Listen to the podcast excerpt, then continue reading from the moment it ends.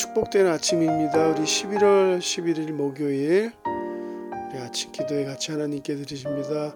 찬송가 546장 주님 약속하신 말씀 위에서 통일 찬송가는 399장 같이 찬양하십니다.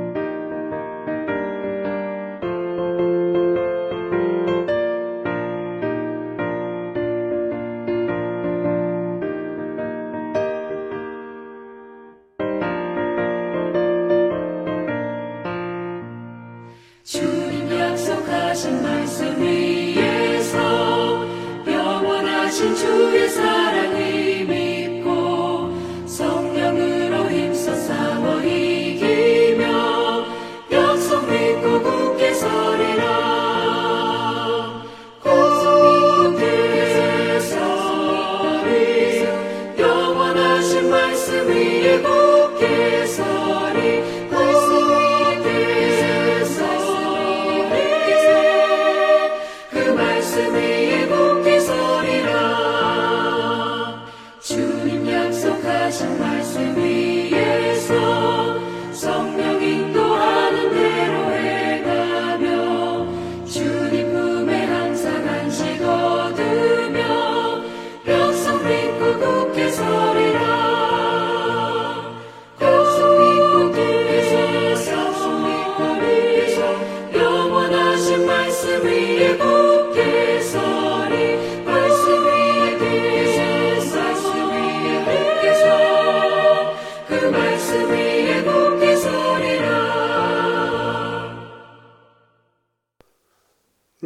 주시는 말씀은 신명기 29장 22절부터 29절 되겠습니다.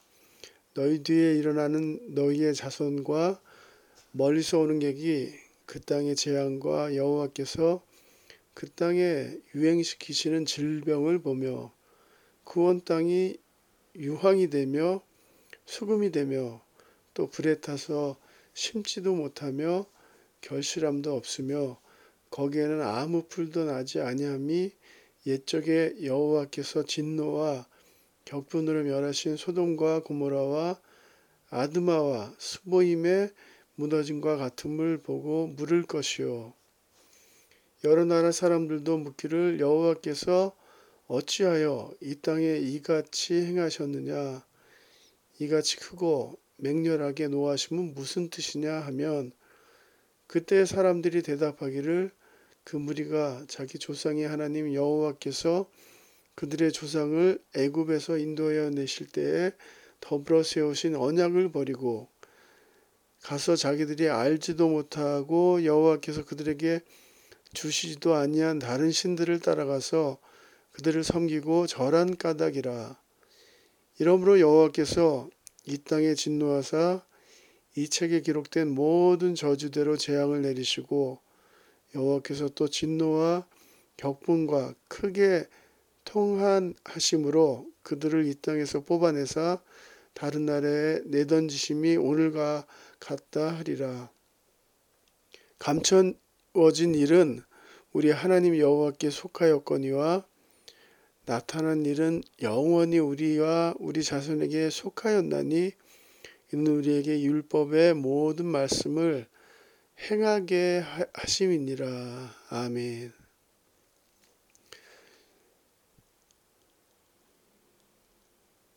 팬데믹 기간에 또 말세 지금 또 이단들이 너무나 날뛰고 있고 사람들을 악한 길로 인도하는 것을 우리가 가까, 가까이서 접할 수 있는데요. 지금 한국에만 자기 스스로 하나님이라고 명명하는 사람이 20명, 자기 스스로 재림 예수라고 하는 사람이 50명이나 있다라고 합니다. 이들은 대부분 직통 계시를 주장하면서 자기들이 하나님께 직접 계시를 받았다라고 사람들을 속이고 있는 그런 그런 일들이 많이 일어나고 있습니다. 이단들의 특징에 대해서 몇 가지로 한번 살펴보고자 하는데요. 이 마지막 때에 이단들의 특징은 거짓말로 접근한다라는 것이죠. 거짓말로. 거짓말과 위장수를 가지고 사람들에게 접근한다. 거짓의 아비인 사탄도 자신을 광명한 천사로 가장한다라고 고린도후서 11장에 기록되어 있는데요. 사탄은 이단들은 언제나 거짓말로 접근하고 사람들을 속입니다. 이단들의 특징은 성경이 하나님의 정확하고 유일한 말씀임을 부인한다는 것이죠. 하나님의 말씀을 부인하고 성경 말씀을 쫓는 것 같지만 실제로는 나름대로의 경전이나 교리를 따로 갖고 있다. 하나님의 말씀을 어, 무시하는 그런 모습들이 나오는데요. 안식교회는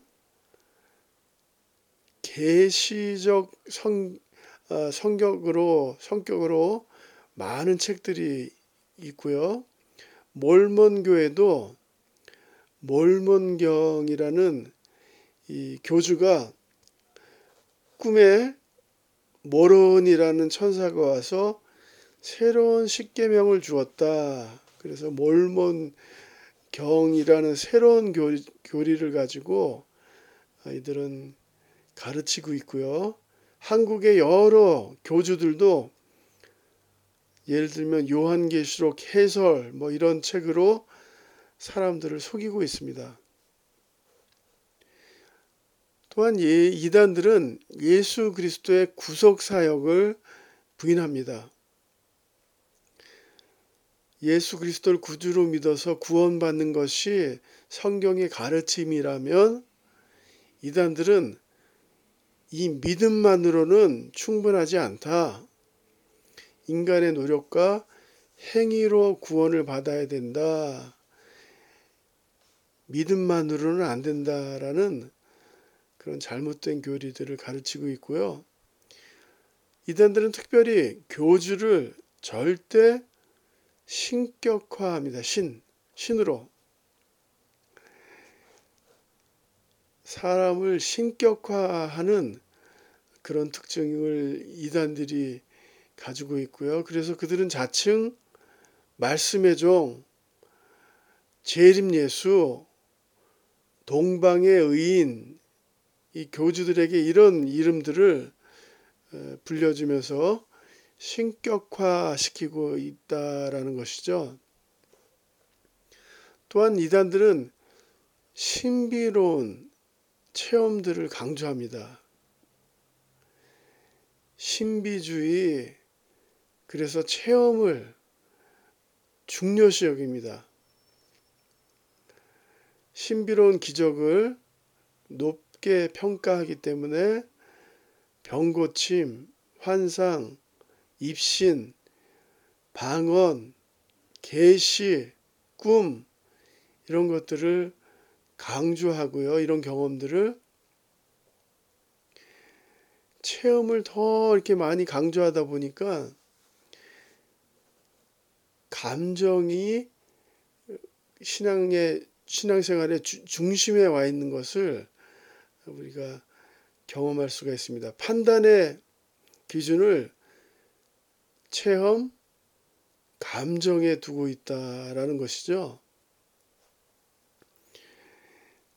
그래서 기분이 좋으면 성령 충만한 것이고, 아, 조금 뭐 기분이 안 좋으면 뭔가 부족하고, 이렇게 체험, 경험을 중요시 하다 보니까 성경 계시가 무시되거나 부정되는 부정되는 그런 경우들이 많이 있는 것입니다.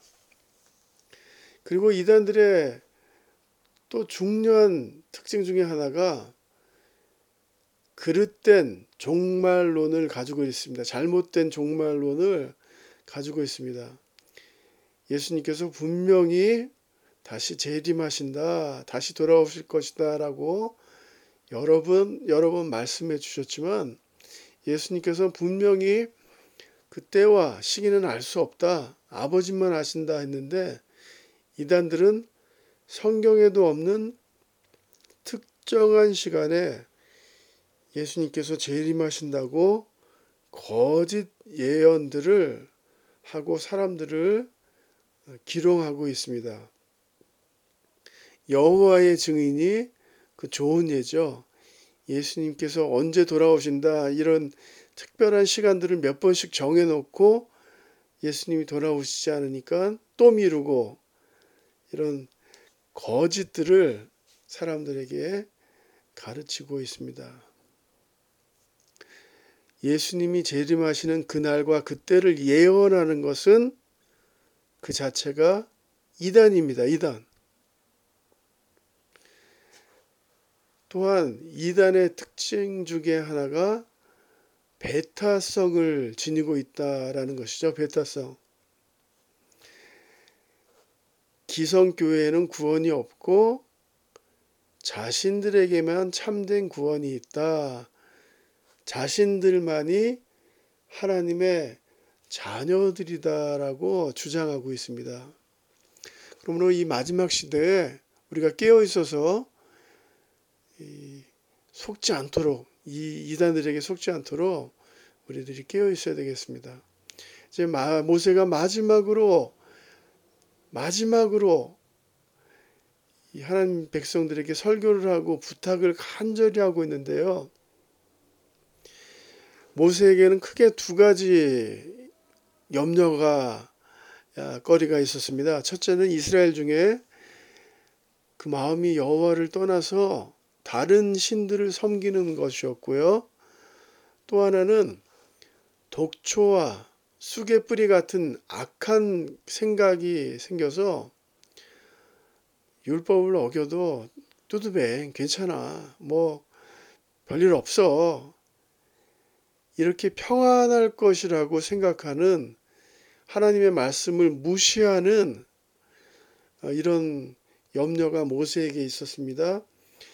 그리고 29절에 감추어진 일은 우리 하나님 여호와께 속하였거니와 나타난 일은 영원히 우리와 우리 자손에게 속하였나니 이는 우리에게 이 율법의 모든 말씀을 행하게 하심이니라. 감추어진 일, 오묘한 일은 인간에게 계시되지 않은 하나님만이 알고 계시는 신적인 계시, 섭리라는 것이죠.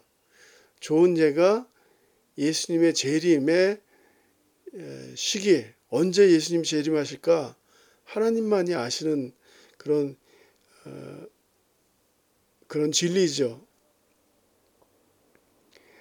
모세는 마지막으로 결론을 내면서 하나님께서 알려주시지 않은 일들은 성도들은 겸손히 인간의 한계를 인정하고 계시해 주신 하나님의 말씀, 율법을 너희들은 부지런히 연구하고 후손들에게 가르쳐 지켜 행하게 하라. 이게 모세가 결론같이 우리에게 주시는 메시지입니다. 이상한 교리들, 신비주의, 이상한 체험들을 쫓지 말고 하나님께서 우리에게 이미 주신 그 말씀을 열심히 연구하고 가르치며 순종하라, 순종하라. 이게 하나님께서 오늘 우리에게 주시는 말씀입니다. 사랑하는 성도님들 말씀을 적용해 보면서요, 마무리합니다. 우리가 추구해야 될 것은 신비가 아니라 이미 기록된 이미 나타나 있는 하나님의 말씀을 더 사랑하고 묵상하고 순종하는 것이다 라는 것입니다. 기억하시기 바랍니다. 이단들은 언제나 거짓말로 접근하고 거짓말로 접근하고 신비주의 체험들을 강조할 것입니다. 더 많은 체험을 하라고, 더 많은 체험을 하라고 할 것이지만, 우리는 겸손히 하나님께서 우리에게 주신, 계시해 주신 하나님의 말씀을 더 열심히 연구하고, 우리 자손들에게 가르쳐 지켜 행할 수 있도록 도와야 된다라는 것입니다. 그러므로 성도님들, 더 많이 하나님의 말씀을 묵상하시고 더 많이 암송하시길 주님의 이름으로 도전합니다. 우리 같이 기도하십니다. 아버지 하나님 이 마지막 시대에 너무나 많은 이단들이 사람들을 속이고 악한 길로 인도하고 있습니다.